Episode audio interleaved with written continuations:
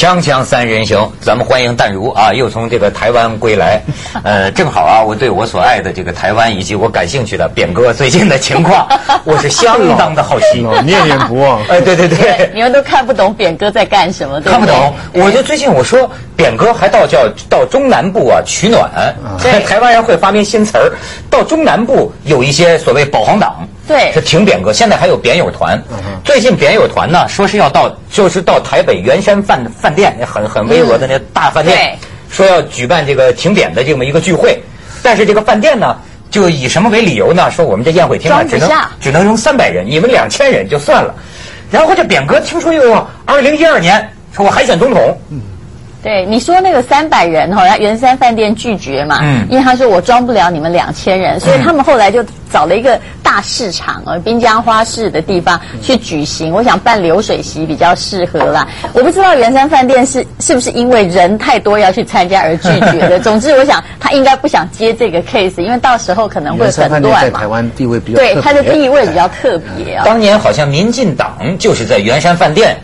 成立的是吗？对，然后这个拥护陈水扁的人就会觉得说，看我们本来呢，这个没有多少人，现在有两千人哦，所以拥护陈水扁的还很多。可是，在我们看来，如果你要从数字来看，就是大家要搞清楚，当时陈水扁选这个台北市长的时候，好歹台北市也有四十万人支持他，哎，现在如果只剩下两千人的保皇党，这有什么好骄傲的呢？其实陈水扁呢，他的种种作为，说真的。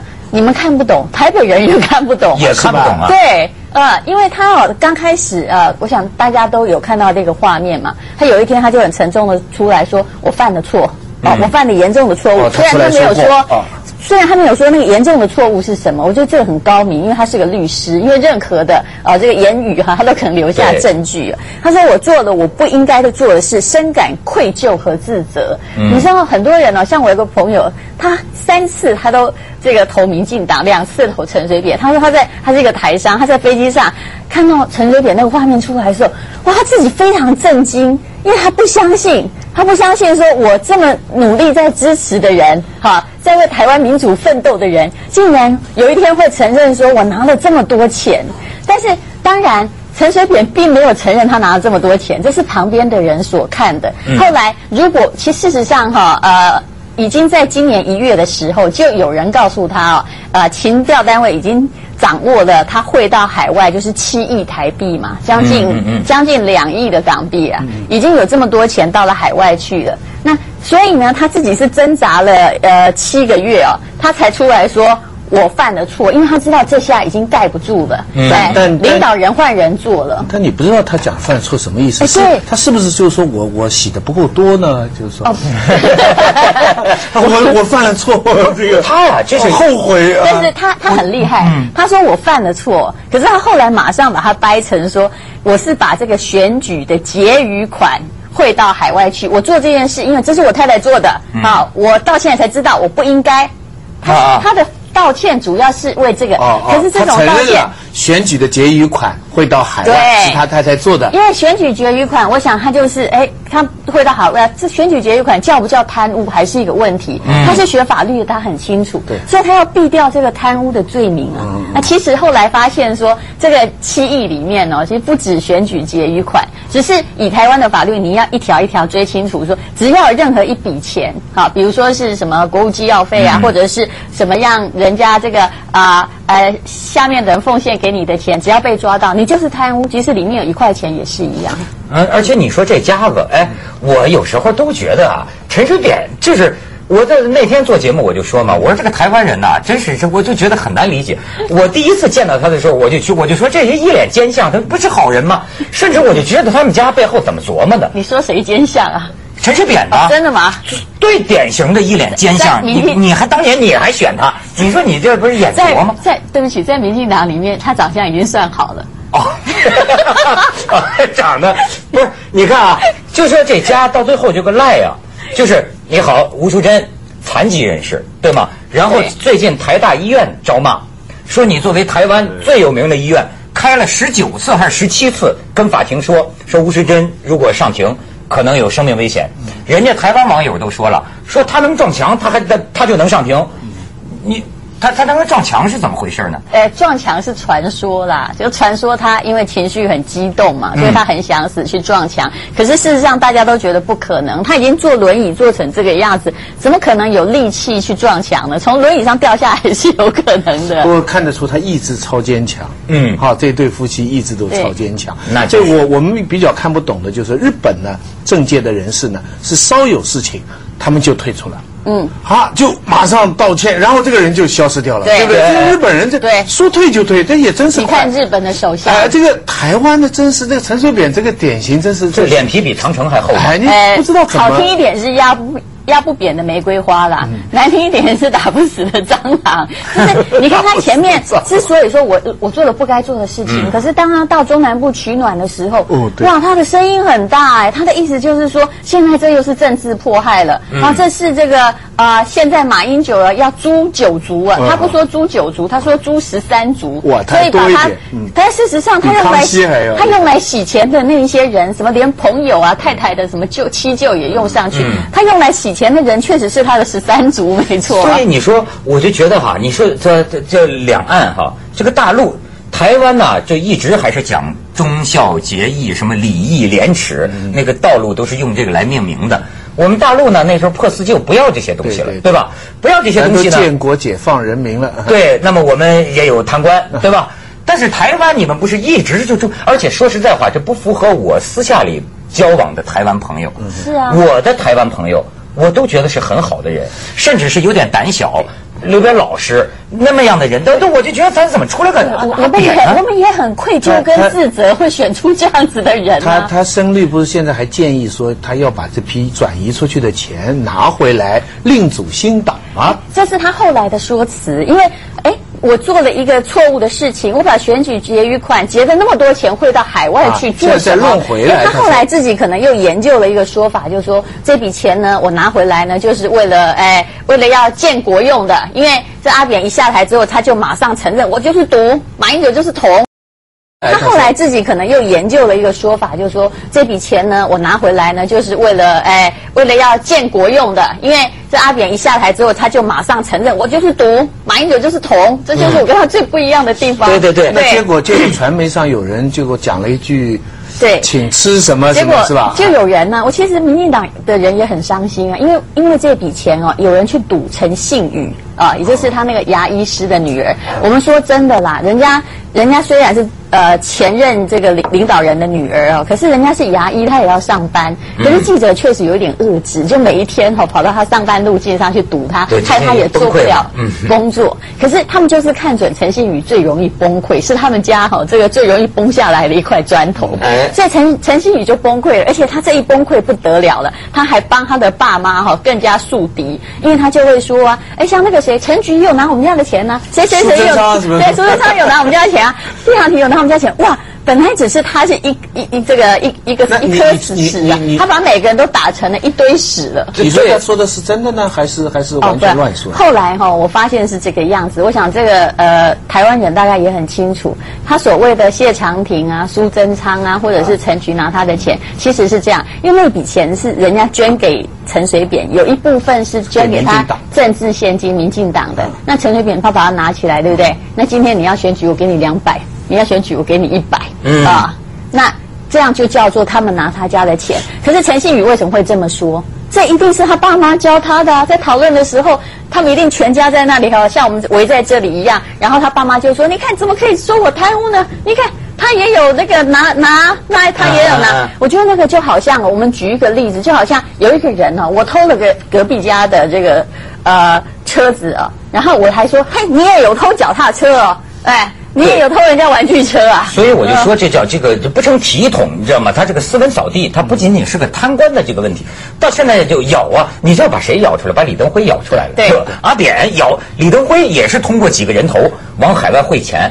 我说这台湾一任又一任的领导人，对我干了一辈子政治，而而原来都是财迷风嘛。而且说突然检抄了以后，他他真的抄到了关于李登辉的东西。我想哈，这两个人我不能说狗咬狗，这样毕竟对领导人是不尊敬的。但是哈，后来变成他们两个人在互咬，也就是这个李登辉其实受了陈水扁的气很久，因为他觉得说我本来有对你好，可是后来你恩将仇报。于是在他出事之后，李登辉就是说，当时这个二零零二年的时候，我在这个床上哈，已经这个奄奄一息哈，陈水扁过来跟我看病，看我的病。结果这个他看病的时候呢，陈陈水扁呢就拿了一份资料给他看，说：“哎，你用这两个人在洗钱，对不对？啊，这个两个人是你的警卫。哎，你想想看，这种很像那个古代那个政治斗争的画面，有没有？像刘罗锅跟那个和珅。对对，哎，就是 你你用这两个人在洗钱哈。结果后来李李登辉呢，他也不甘示弱。李登辉还蛮有趣的，他后来呢，他就明明那两个人是李登辉的警卫，李登辉后来就叫另外一个立委跑出来，告诉那个全台湾的同胞说：“哎，这两个人就是阿扁利用他们的名字洗钱汇到我的账户。”其实你觉得你相信吗？那就跟陈水扁后来说，连战曾经背书一亿元，对对对对，这是怎么回事呢？没有人听得懂啊！你想连战？连战没有很大方哎，他会给 阿扁一亿元但这是怎么回事呢？是说是有这么一个支票啊？我想应该是一个精神有问题的人寄给他的吧。有他要拿出证据来。所以阿扁啊，他本来不是说检方现在把这个票都都已经收起来了吗？并没有啊。我跟你说，就抄陈水扁的家，就突然袭击嘛，抄出好多文件，里边就反映，我觉得就是你看中国人的这个当政啊，陈水扁跟特务系统是什么关系？咱们广告之后可以讲讲。锵锵三人行，广告之后见。Amen.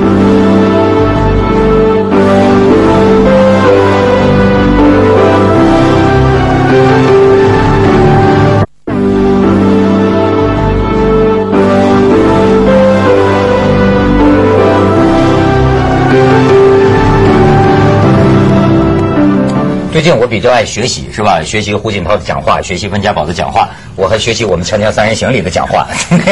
你看那天我看我们《锵锵三人行》，我就徐老师讲到他们的知识分子啊，爱聊一种心理叫什么“犬儒”。我过去一直弄不明白，我说“犬儒”是不是说的就是狗儒啊？就是“犬儒”。那天徐老师讲到一个，因为我讲到我说现在很多事儿啊，就是中国人的社会里啊，无法无天，咱们就讲到这个天。然后这徐老师讲呢，说在这个犬儒的这种人的心里啊，可能权力就是天，对，就是你的老板就是天，除此之外没有什么原则。哎呦，我就发现就台湾的这个事儿，西学为体，中学为用。你说西方的制度引进来啊是外壳，可是内部啊，因为我听过一个，你想这个中国人怎么想他的这个特务系统啊？我听过是，我听说过就是台湾的这个情报系统里头有这个特务私下里跟人吃饭。他怎么样的自我自我期许，或者甚至是自夸呢？说知道我们是干什么的吗？我们就是朝廷鹰犬，皇家捕快。你知道吧？中国人爱看戏，他吧，他比如说调查局的，他实际上私下里他把自己比附呢，还是戏台上的那个那个角色。你比如说，就说这个前调查局长叶盛茂，对，一抄陈水扁的家，发现原来有这个情资情报的这个影印文件，就是说过去。调查局早就收到了这个情报，说阿扁你们家在洗钱。对。那么现在呢？调查局长把这个情报交给陈水扁，就被他扣下了。扣下到后来问说阿扁那那那文件呢？阿扁说找不着。对。结果现在找出来了。那不是，他还是找不着，正本找不着了，因为他把正本拿去给陈水扁。为什么叶盛茂要拿去给陈水扁？因为叶盛茂他在呃陈水扁在台北市的时候哦，啊他就是他的手上的大将。然后陈水扁呢，啊一到了这个当了这个领导人之后，没不到一年，他就把叶叶盛茂调去当调查局局长。所以这之间充满了知遇之恩呐。当然，这知遇之恩也是一种强大的暗示，就是说从此。你是要对我效忠，是我的，所以这个叶盛茂才会把很多对陈水扁不利的资料拿给他。但是你知道，做调查局的、做情资的人都会有这个保护自身的作用，所以他自己在家里啊。也引定了，他一定会留副本啊，所以他现在找到的是副本，不是那个正本啊。所以事实上哦，我觉得这个很夸张。也就是陈水扁，如果这个叶圣茂把正本拿来，他说我知道你在洗钱，那请问陈水扁他什么时候就知道？他很早就知道了。然后，可是他到最后来，他却全部托推给这个他太他的太太，然后就说他是呃前两个月他才知道这件事，他也很震惊。那从陈水扁的角度来讲，这个鹰权也不可靠。你看，正本给了我，还留了副本，将来这是不可靠。我手下的人，这一定要对不对？你按中国的这个朝廷政治的角度来讲，你是要讲这么多这个这个陈水扁的负面东西啊？本来。你看，正本给了我，还留了一副本，将来这是不可靠。我手下的人，这一定要对不对？你按中国的这个朝廷政治的角度来讲，你是要讲这么多这个这个陈水扁的负面东西啊？本来，比方说我的立场很简单，我我是不不赞成台湾独立，所以陈水扁的负面新闻，在我听来，我都是有点幸灾乐祸。可是仔细再想想，这幸灾乐祸的同时哈，我又觉得台湾这些年民主走了这么多啊。不应该因为陈水扁一个人的这些事情而全盘的有个负面的印象。当然，当然，嗯，就是说，其实台湾这些年走的不是说你就是不，很多人说哈，台湾民主十几年一下回到解严前，不是这么回事。我我我我必须对不对？所以所以虽然他这个人有很多问题，包括他，包括他这个组织前前后后很多事情，但是。其实讲台湾的现在的很多事情哈，就是我们不应该只是一个幸灾乐祸的一个心理。现在选出来是马英九啊，啊，这当然了，马英九没有人相信他会洗钱呐。如果他会洗钱的话，我想。但是国民党就很难说，对不对？国民党这个党的历史，我觉得，我觉得这个是民主的阵痛啊，哈，就是必须要承受的一个过程。痛的比较久，就是而且痛的出乎意料，竟然痛的那么厉害。就是，你看李登辉号称台湾民主之父。然后陈水扁号称台湾之子，哦，所以好像大家都口口声声爱台湾。不过套一句李登辉自己的话说，他说：“哦，大家都说爱台湾，其实每个人都是爱地位、爱钱。”对，我觉得这句话套在谁身上是不通的，其实都是通的。像刚刚徐老师提到的那个主播哈，就是某一个主播，他是在不该他上场的时候，他麦麦克风讲话嘛，他听到有一位立委说：“哎。”这个呃，陈水扁应该把那个七亿还给台湾人。嗯，如果那是选举结余款，那你还回来啊？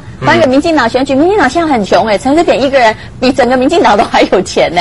结果那个叫他还回来嘛，然后当然你也知道不可能还回来哈。然后结果那个那个年轻的女主播就在这个台下讲说哈。神经病吃大便，他怎么可能把钱还回来？拨出去了。那网友当然当然这是不礼貌的行为啦，对不对？一个电视台的大失误嘛。但是网友还是有人支持这个主播，因为那个是很多人的心声呐。大家都知道这笔钱他不会还回来。你口口声声说爱台湾，其实你爱钱。这个是多么恐怖的一件事情！这个很多人关注台湾民主这些年哈，其实他们可能会看到有点失望，对不对？就整个好像这个没什么。还有一点哈，我也是充满疑惑，就是说，一个政治人物哈，尤其在很高位置上，如果他出了什么问题的话哈，一般他们是采用封闭疗法。比方说尼克松的那个水门事件啊，嗯，他们就是给他一个台阶下，嗯，让他辞职，对，不会。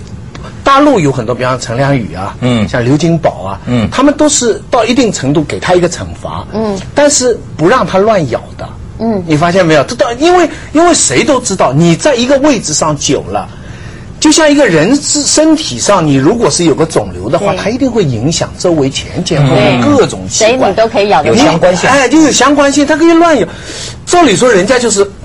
啪，冻住了，把这个切掉，对不对？周围因为你要乱咬下去，这不全身要瘫痪了吗？对。可这个台湾这个陈水扁怎么没办法切割他的？他现在这么下去，谁知道他明天会咬出谁啊？而且我觉得他最最那个可怕的是，他是咬自己人呢。就是那些本来站在他左右的这些拥护他的，他到时候把整个民进党也都一起陪绑下去。所以现在民进党就是非常积极要跟陈水扁做切割嘛。嗯啊，嗯，切割对，但是很难切割。锵锵三人行，广告之后见。